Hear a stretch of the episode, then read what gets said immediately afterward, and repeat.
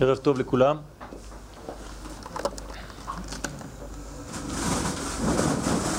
בסייעתא דשמיא אנחנו נדבר היום על uh, עניינים השייכים לחודש טבת. לפני שנתחיל את השיעור, אנחנו צריכים להזכיר שבאופן כללי, בלימוד הסוד, אנחנו בדרך כלל מתייחסים לדברים כשהם בשורש. זאת אומרת שזווית הראייה של האדם בלימוד הסוד היא זווית פנימית שנוגעת לגרעין,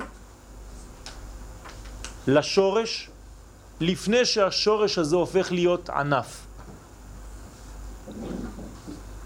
כי בעצם הכל כבר מתרחש בשורש, אלא שהדברים עדיין רק בכוח. הם עוד לא יצאו לפועל. וכשהדברים באמת יוצאים כבר בפועל, אז אלו הן רק תוצאות של מה שהיה כבר בגרעין.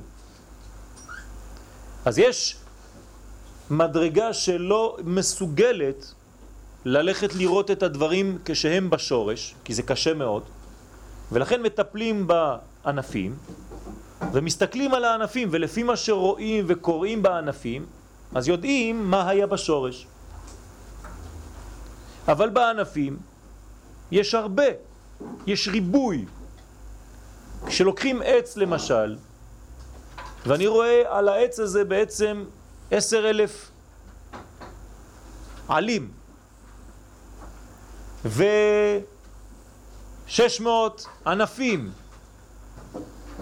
אז אני חייב ללכת לדייק בתוך הפרט הזה ולקשר את הפרט הזה אל משהו שהוא מאוד מאוד שורשי, אבל זה קשה מאוד כי זה הפרט הזה והפרט השני הוא כבר בצבע אחר והעלה הזה הוא כבר ירוק בהיר ושם הוא צהוב וזה ממש ירוק כהה.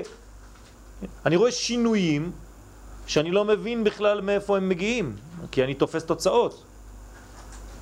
אבל השורש הוא אחיד. השורש הוא אחד.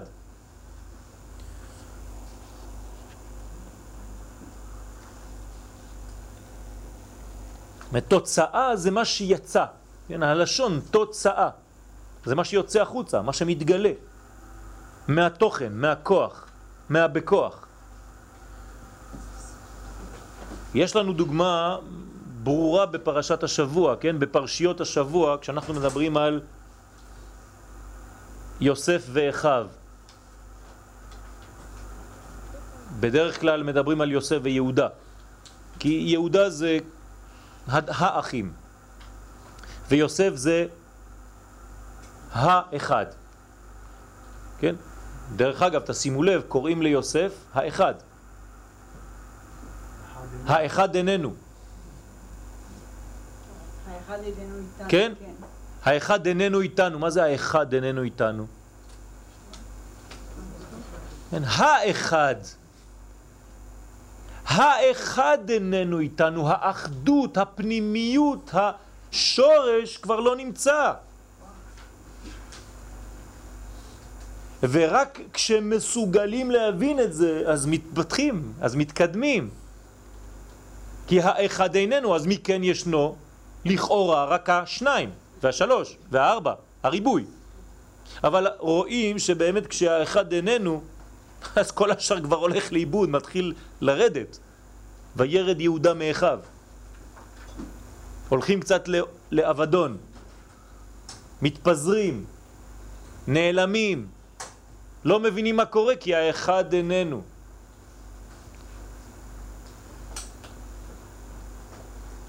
זה אותו דבר, מדברים כאן על פנימיות ועל חיצוניות, על תוכן ועל תוצאה, על כוח ועל בפועל. יוסף זה הבכוח ויהודה זה הבפועל. לכן ביהודה יש שם הוויה באופן ברור. ביוסף שם הוויה הוא גנוז. כן, יהוסף. י' כ' ו' וסוף. הכל רמז. אבל זה י' כ' ו' כ', זה אותו דבר. ביהודה רואים, ביוסף לא רואים. אז אתה רואה דבר אחר, חיצוני אחר, אבל האמת שזה צדיק נסתר, זה נקרא נסתר, זה צדיק נסתר. ויהודה זה צדיק בגלוי. אבל בלי הכוח של התוכן אין תוצאה. ולכן עד מתי נגמר הסיפור הזה? עד שהתוצאה, יהודה, מבינה, ואז היא חוזרת, ויגש אליו יהודה. לא כתוב אל יוסף, אליו. אותו עניין. כי יוסף כאן זה רמז להקדוש ברוך הוא. ויגז אליו יהודה. ולכן הוא אומר לו, כן? מה שאני בחוץ, אתה בפנים. זאת אומרת, אני הגילוי ואתה הפנימיות שלי, והוא אומר לו את זה במילים, בי אדוני. שזה לשון נקייה, כאילו לומר, בבקשה, נכון? בי אדוני בעברית זה בבקשה, אבל תיקחו את הטקסט איכשהו. בי אדוני, מה זה בי אדוני? בי בתוכי אדוני. זאת אתה הפנימיות שבי, ואני רק מעטפת. אני נקבה ואתה זכר. אתה נשמה ואני גוף. יהודה זה גוף לנשמה שנקראת יוסף. בדרך כלל לא שומעים את היוסף הזה, כן? כי שומעים הרבה את הגוף. אז יהודה הוא ראש המדברים, ככה קוראים לו. אבל את יוסף אה, זורקים לבור, כן? לא מבינים, לא תופסים אותו. אבל איפה שלא תשים אותו, עוד יוסף חי. זה, עוד יוסף חי, זה, זה אומר שאין מוות. הוא עוד חי, הוא צריך לחיות, כי הוא חי, זה נשמה. תכניס אותו אפילו לתוך תוכי הזבל של מצרים, הוא הופך להיות מלך. איפה שלא תשים אותו הוא עולה למעלה. הוא לא יכול להיות מתחת, הוא לעולם לא מתחת, לעולם לא נאבד מן העולם. הוא הנשמה. הנשמה תמיד חיה, עוד יוסף חי.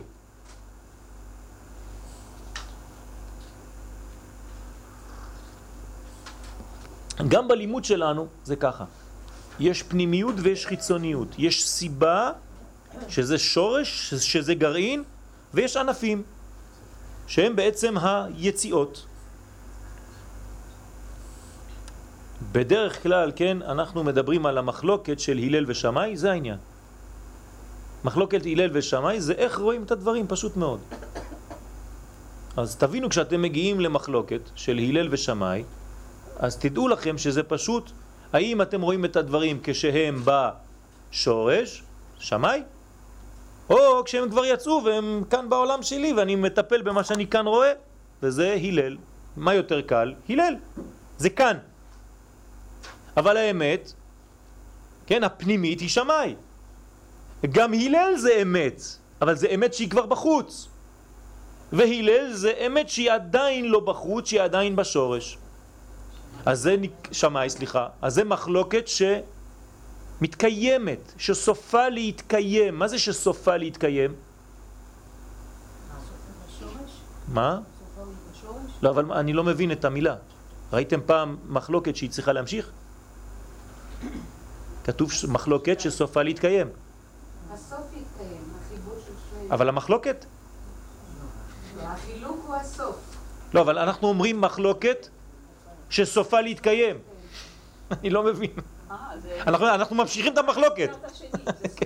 נו, אז מה קורה כאן? נכון. נו, אז מה זה? אנחנו כאילו פועלים כדי להמשיך את המחלוקת בלי סוף. לא, פועלים כדי לאח... אז למה אומרים מחלוקת שסופה להתקיים? הלכה, אז תגיד הלכה, אל תגיד מחלוקת. הלכה, אז מה זה אומר? זאת אומרת, אז, אז, אז אני, אני, אני שואל, למה חכמים לא כתבו, כן, מחלוקת הלל ושמי, שסופה להתבטל. נכון? ושתצא מזה הלכה שהיא תתקיים. מה זה מחלוקת שממשיכה להתקיים? כן, אנחנו פשוט אומרים דברים ואנחנו לא חושבים על מה אנחנו אומרים. אה, יפה מאוד. כנראה שזה לא סופה של המחלוקת, או שזה בעצם סוף המחלוקת, זאת אומרת סיום המחלוקת. שבסיום המחלוקת יש קיום. ומה זה קיום? זה חיים. זאת אומרת שבסוף המחלוקת מה יש? הלכה. כן? זאת אומרת, אם אני מפסיק ללכת, אז אני כבר לא הולך. גם סופה של ההלכה זה פסק. יש לי מחלוקת, אחרי זה יש לי הלכה, ואני עדיין לא הגעתי לשום מקום. אני צריך להפסיק ללכת כדי להבין איפה הייתי בהתחלה. מעניין מאוד. סתם משחק מילים, אבל תבינו איפה החכמים מעמידים לנו את הדברים ואנחנו לא שמים לב. בית שמאי רואים את הדברים בשורש. בית הלל רואים את הדברים כשהמציאות היא כבר קיימת כאן בעולם הזה. ההקדמה הזאת היא הקדמה לחודש טבת. אנחנו תכף נבין, אנחנו ניכנס לטקסט ומדי פעם אולי ניצא קצת ממנו. ברשותכם בסייעתא דשמיא. ידוע כי היוונים רצו להשכיח מישראל את התורה. תשימו לב, אנחנו לא מדברים אף פעם על חודש טבת בלי לדבר על חנוכה. למה? כי ראש חודש טבת הוא תמיד בחנוכה. זאת אומרת שכל מה שיש לי בשורש נוגע לחנוכה. אין לי מה לעשות. אף על פי שזה כבר בטבת, וחנוכה זה בכסלו. אבל בגלל שהראש של טבת בלוע בכסלו, אין לי מה לעשות אלא לדבר כל הזמן בטבת על משהו שנוגע לחנוכה שהיה בחודש הזה. אבל גם רוב חנוכה הוא נמצא בטבת. סליחה? כ"ה, עד חמישה ימים, יש לך עוד... אה, לא. שלושה ימים. עוד מעט נגיע לזה, כן? אבל היוונים רצו להשכיח מישראל את התורה. אבל בפנימיות הדברים נראה לומר שכוונתם הייתה לאבד הזיכרון מישראל, חז ושלום. צריך להבין אם אני צריך להגדיר, אין לי זמן עכשיו לדבר, אני צריך להגיד כמה מילים כדי לצמצם את כל הסיפור. כן, אז אתה לא תתחיל, תשמעו לפני כמה וכמה שנים, טוב, שלום, הדיבור לאדם השני. מה, מה, איך אתה יכול לצמצם את כל חנוכה? עיבוד הזיכרון, ניסיון עיבוד הזיכרון, נקודה. זה העניין הפנימי של יוון, לנסות לאבד מישראל את הזיכרון שלו, וכל דבר שפועל באותה צורה, באותו כיוון, זו בעצם אותה עבודה יוונית. כן? להשכיחם, לשכחם, לפי הנוסחאות. עניין של עיבוד הזיכרון, אקטיבי. על ידי מה? ביטול ג' דברים, חודש, שבת ומילה. תזכרו את זה, נכון? חודש, שבת ומילה, ראשי תיבות חמש, או שמח. אותו דבר. לאבד מישראל את השמחה, כי אתה מוריד מהם את החמש. חודש, שבת ומילה זה חמש. שזה אומר בעצם חמישה חומשי תורה, חמש מדרגות של נשמה, נפש, רוח, נשמה, חיה יחידה, ולכן אתה מאבד מהאדם את השלמות, ומי שאין לו שלמות אין לו שמח, אין לו שמחה. אז יוון זה אנטיתזה של השמחה, זה החושך, זה העצבות, זה היגון. במילה יגון יש יוון, וגימל של הדברים האלה, שהלכו לאיבוד. ואנחנו מבקשים והסר ממנו יגון ואנחה. והנה, ג' אלו, כן? חודש, שבת ומילה, הם בחינת הזיכרון. זה אותו דבר, אנחנו מדברים רק על זיכרון, אלא בשלושה מקומות, בשלושה רבדים, בשלוש קומות, בעולם, בשנה ונפש. וכבר הסברנו שעולם זה מקום, שנה זה זמן, ונפש זה האדם עצמו. אז אני חוזר, היוונים באים כאן כדי לאבד מעם ישראל את השלושה זיכרונות בכל הקומות, גם בשטח, שלא יהיה לנו זיכרון, איפה השטח ששייך לנו? שלא יהיה לנו זיכרון איפה אני קשור, כן, בנפש, ולאבד מאיתנו את הזיכרון איפה אני קשור בזמן. זה הכוח של יוון.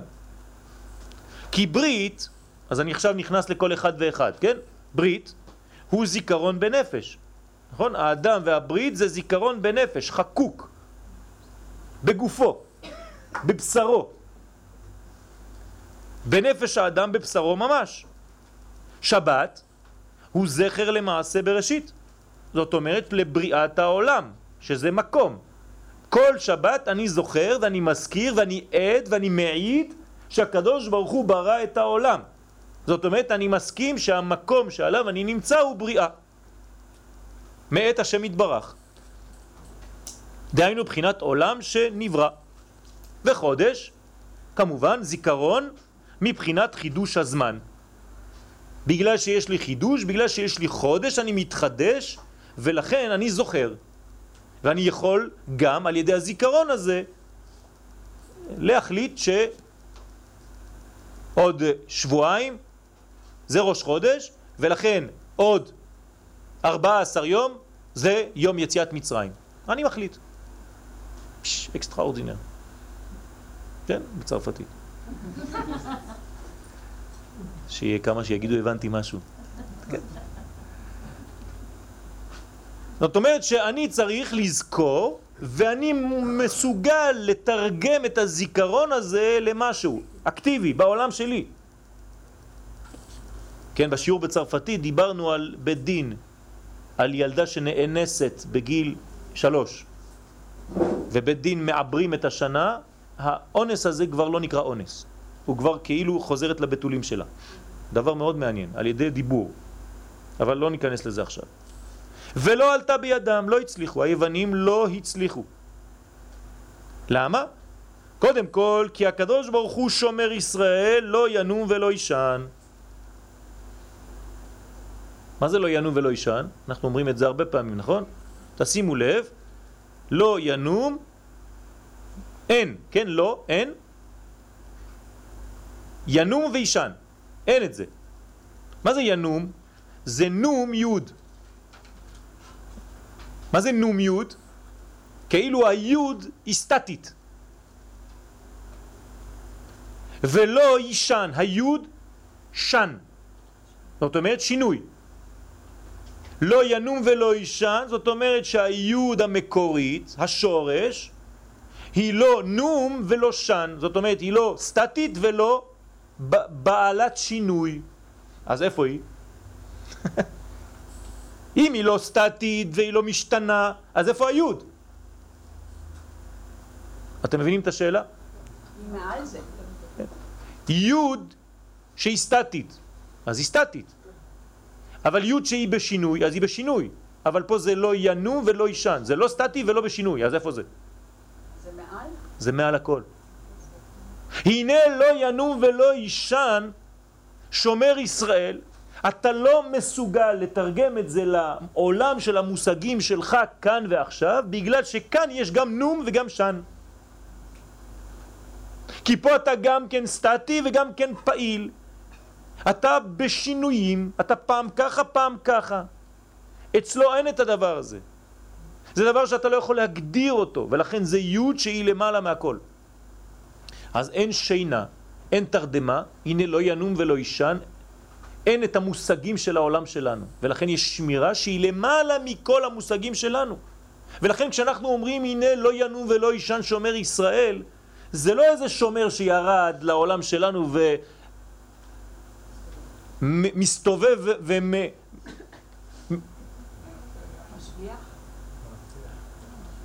בכלים שלנו משתמש לשמירה שלנו. לא. זה כלים אחרים שאנחנו לא יודעים אותם. זה נקרא שומר ישראל.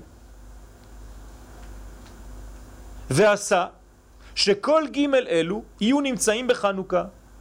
זאת עשה בכוונה, כן, חכמים כמובן עזרו לעניין הזה להתגשם שכל השלושה, שבת, מילה וחודש, יהיו בחנוכה, כן, שבת, מילה וחודש, נמצאים בחנוכה, דווקא.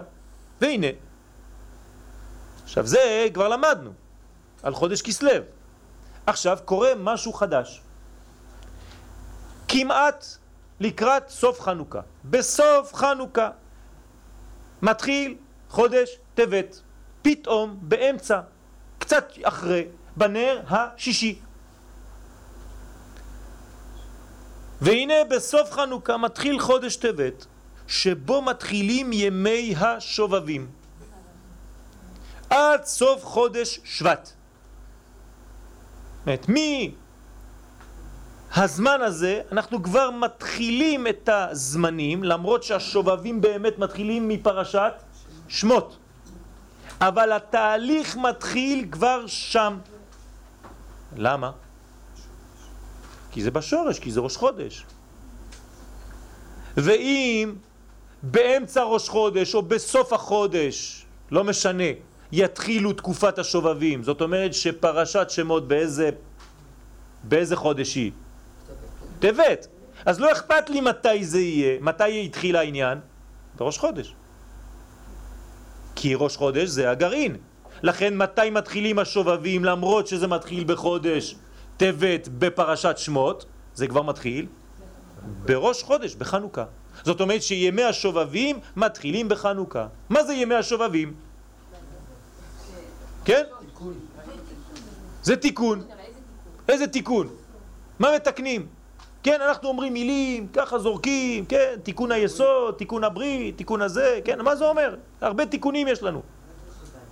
מה זה שובבים? שובבים זה ראשי תיבות, זה פשוט. כן, שמות, וארא, בו, בשלח, יתרו, משפטים. חוץ מזה אנחנו עכשיו שנה מעוברת, אז יש לנו עוד תרומה ותצווה. זה שובבים תת. אבל החנוכה הרי בא הרבה יותר מאוחר. מה? החנוכה בא יותר מאוחר. לא, אין, אין, אין מאוחר בחנוכה. למדנו כבר שחנוכה היא למעלה מן הזמן. למרות שבהיסטוריה זה הופיע מאוחר, אבל אנחנו לא מציינים רק תהליך היסטורי, הוא נקודה היסטורית שקרתה יום אחד, אלא שאנחנו מציינים דבר שהוא למעלה מן הזמן. חנוכה זה למעלה מן הזמן. לכן היא גם לא נכתבה בתורה, כי היא לא יכולה להיות כתובה בתורה. כן, אז אנחנו לא מדברים על מושגים של זמן כאן. אז עכשיו הבנתם שבעצם תקופת השובבים מתחילה כבר בראש חודש טבת. שראש חודש טבת כלול, בלוע בתוך חנוכה. אז אנחנו עכשיו רואים שזה הרבה יותר אה, קומבינציה יותר אה, שלמה, משהו יותר שלם ממה שאנחנו חושבים. יש כאן תהליך מאוד פנימי. עוד לא דיברנו מה זה שובבים, כן? בינתיים.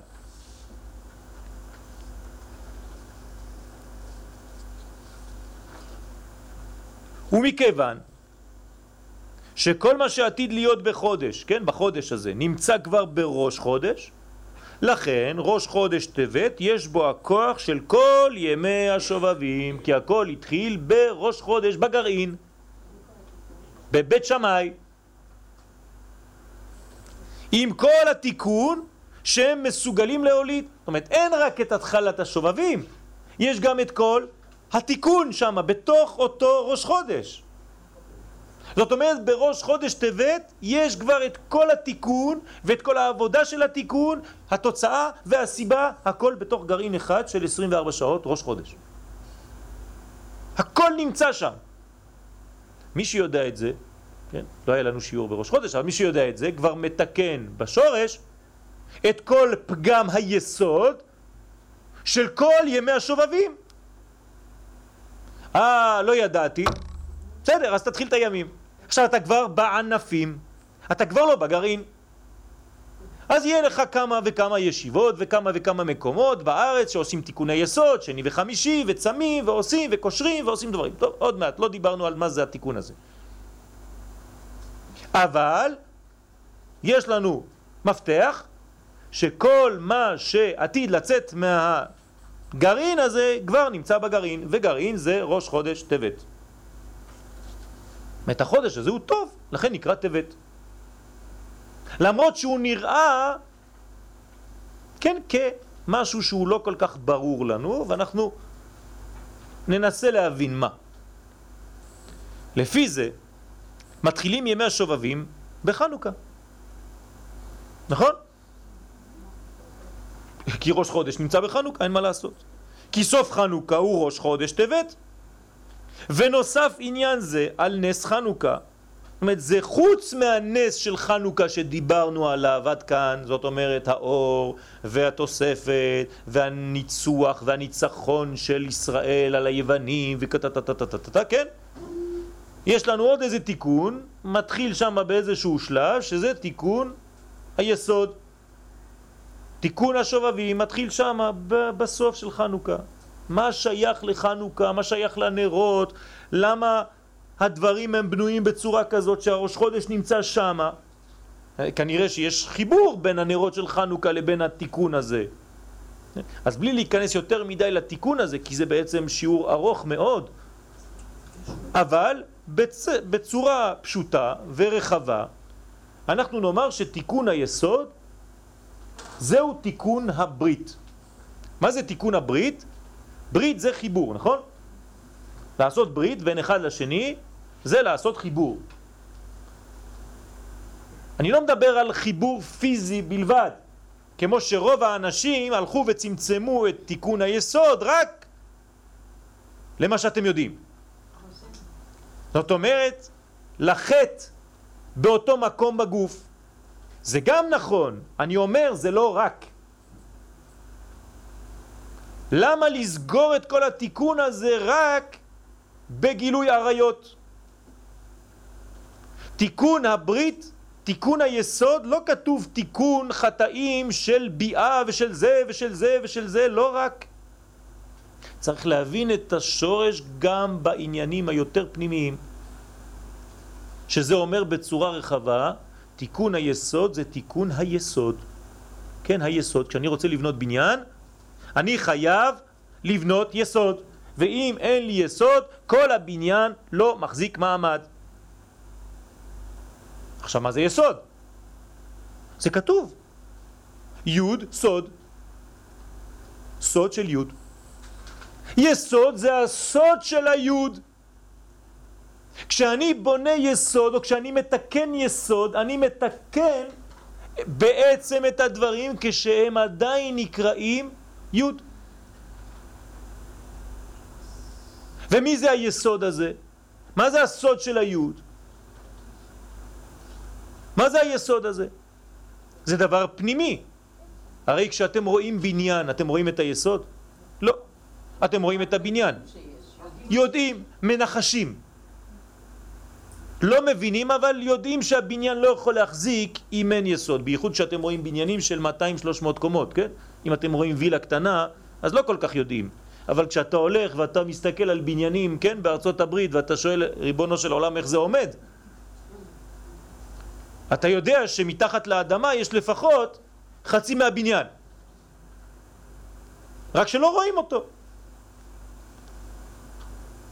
מוריי ורבותיי, מה שאתם רואים כאן זה יהודה, מה שמתחת לאדמה זה יוסף. יהודה רואים, יוסף לא רואים. הוא צדיק נסתר. הוא צדיק יסוד עולם. כל העולם מחזיק בגלל שיש יוסף מתחת. עכשיו כשאתה בונה בניין, אז יוסף הוא עדיין, כן, מסתובב. אבל לא מצליחים את הבניין הזה, אז מה, מה קורה? אז מכניסים את יוסף לבור. כן? אז יש פה קצת בעיה. יוסף נכנס לבור, כן? כמה זה בור? עשרים אמה, עשר מטר. בסדר, אז מכניסים את יוסף עשר מטר. טוב. עושים תשובה, חוזרים בתשובה, מתקנים וזה וזה וזה, מוציאים את יוסף מהבור, הוא יוצא, נהיה מלך, טטטט. אבל אם אתה חוזר על התהליך ואתה עוד פעם מתבלבל, יוסף כבר לא נמצא כאן. הוא כבר לא נכנס עשר מטר. הוא איפה? קבור בתוך הנילוס. זה השלב השני. יוסף נכנס יותר עמוק באדמה, מתחת לים עכשיו.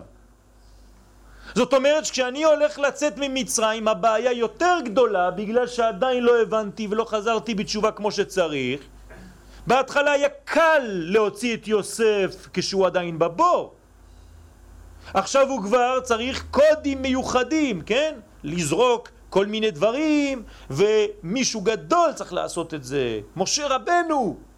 אתה לא יכול סתם לתקן, כי עכשיו התיקון הוא יותר ויותר קשה. אז רק משה הולך לטפל בהוצאת יוסף.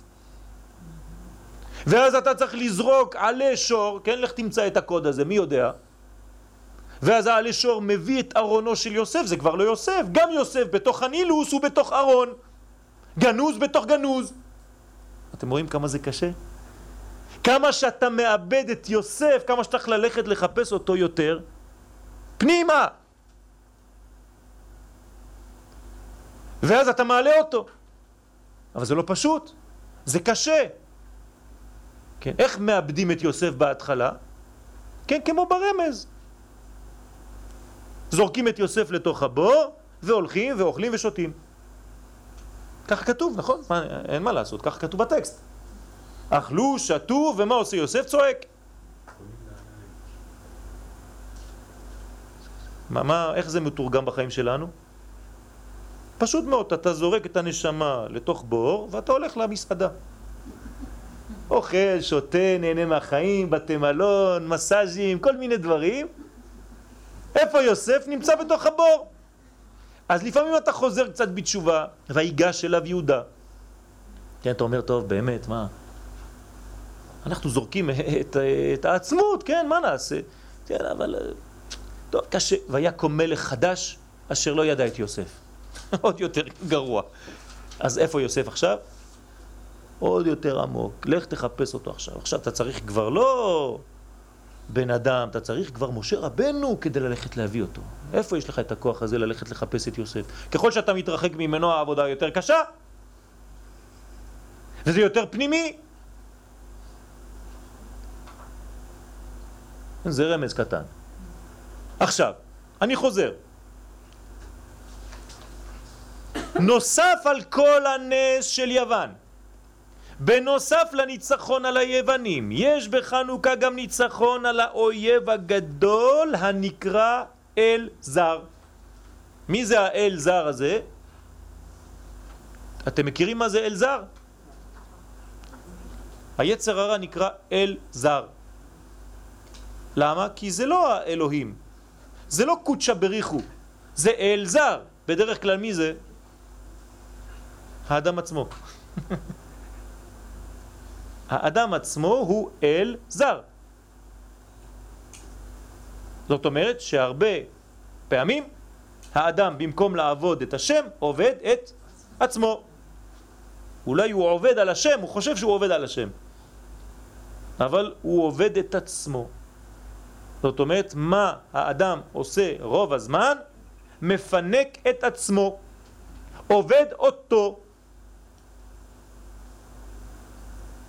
עד שאנחנו לא מבינים את זה ואנחנו לא חוזרים להבין את הדברים, אז אנחנו עדיין עובדים את עצמנו במקום לעבוד את הקדוש ברוך הוא. עכשיו בואו נחזור ונתרגם. פרשת שבוע, זה אותו עניין. ויגש אליו יהודה, מה זה אומר? ויגש אליו יהודה, או ויגש אליו יהודה. זאת אומרת, יהודה ניגש אל עצמו, ומי הוא מוצא בפנים? את יוסף. ועכשיו זה חיבור. נכון, זה ברכה. יפה מאוד.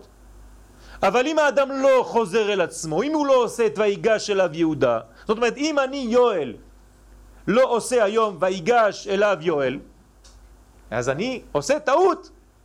כל אחד צריך כאן לעשות את מה שעשה יהודה. כוח להודות. מתי מודים? בספירת הוד. מתי זה הוד? חנוכה. חנוכה זה הודיה והודאה. זאת אומרת שאני מסוגל להודות בטעויות ואני מסוגל לומר תודה ולכן אני עושה את העבודה, את האקט שעשה יהודה שהוא ניגש אליו, ויגש אליו יהודה והכל מתחיל להסתדר בעזרת השם. אל זר אז לבסוף המשיח בן יוסף מתגלה ראשון. יפה מאוד. משיח בן יוסף זה בעצם כל הנשמה של משיח בן דוד. הוא חייב להיות ראשון כי הוא תמיד ראשון. אתם ראיתם פעם גוף לפני נשמה? אנחנו רק רואים את זה בחיצוניות. אי אפשר לבנות בית ואחר כך לחפור באדמה ולבנות יסודות. זה משוגע.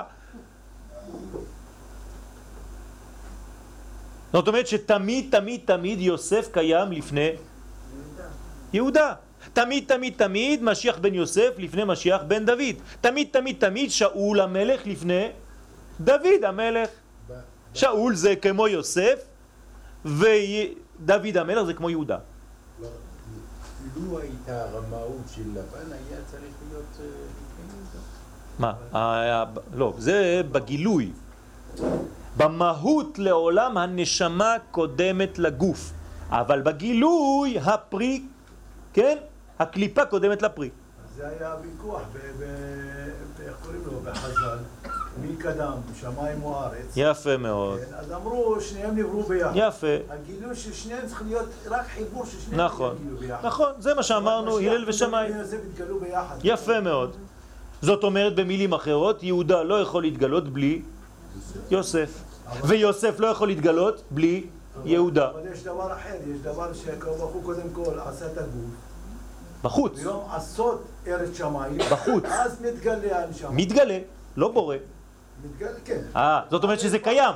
ויפח נשמת חיים בקרבו, אז נהיה אחד.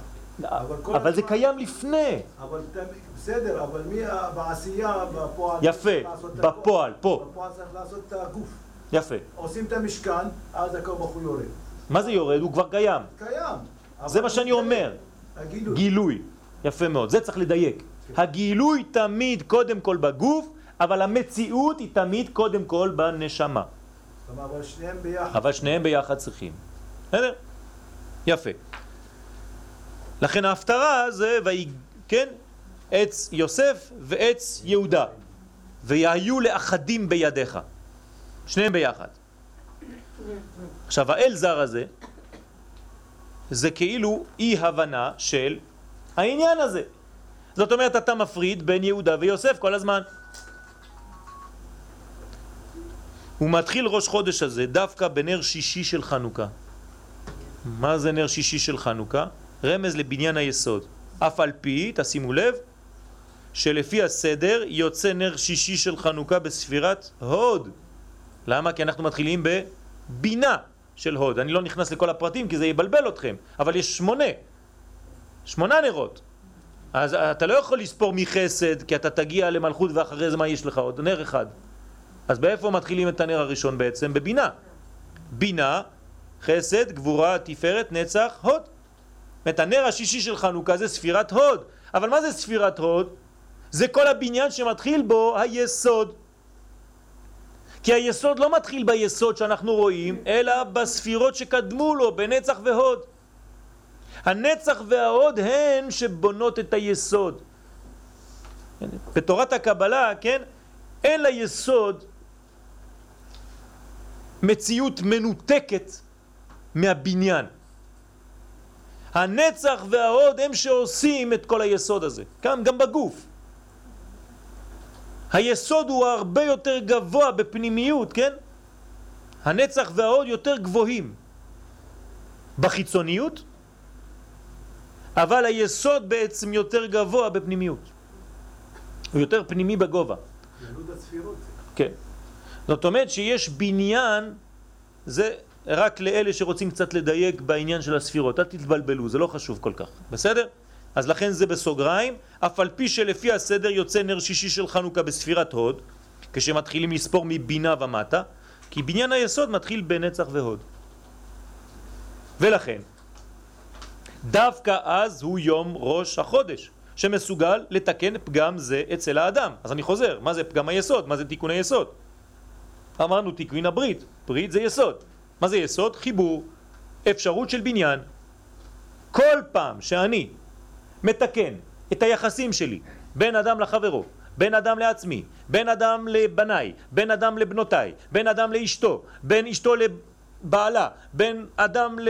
לא יודע מה, ליחס שלו לכל מה שיש מסביב, זה נקרא גם כן כלול בתיקון היסוד. זה לא סתם עניין של ברית מילה, שאדם לא שומר על הברית. זה גם זה, אבל זה לא רק זה. אל תכניסו את הכל רק לעניין הזה. כי יכול להיות אחד שחושב את עצמו צדיק, אז הוא באמת שומר על היסוד שלו כל היום, כן? לא הולך סתם איפה שלא צריך ללכת, אבל כל החיבורים בין אחד לחברו הוא לא יודע כלום, לא אכפת לו כלום. אז זה נקרא תיקון היסוד? שום דבר. תיקון היסוד זה לא רק תיקון הברית, זה להיות מחובר ומקושר עם כולם, כמו יוסף הצדיק. אתם ראיתם את יוסף שאומר זה לא, זה כן, זה לא, זה כן? איפה שאתה שם אותו, הוא מתחיל להיות חבר של כולם. בית כלא, עבריינים, גדולים, קטנים, מעניין. והוא רועה את אחיו, כן? כמו מרעה צאן. זאת אומרת, יש לו כוח לחבר ולתפור, כן? בין פורת, בין תופר יוסף, הוא תופר את כל החלקים. הוא מחבר בין יום ולילה, בין לילה ליום, בין בוקר לערב, בין ערב לבוקר. כל תפילה זה חיבור, נכון?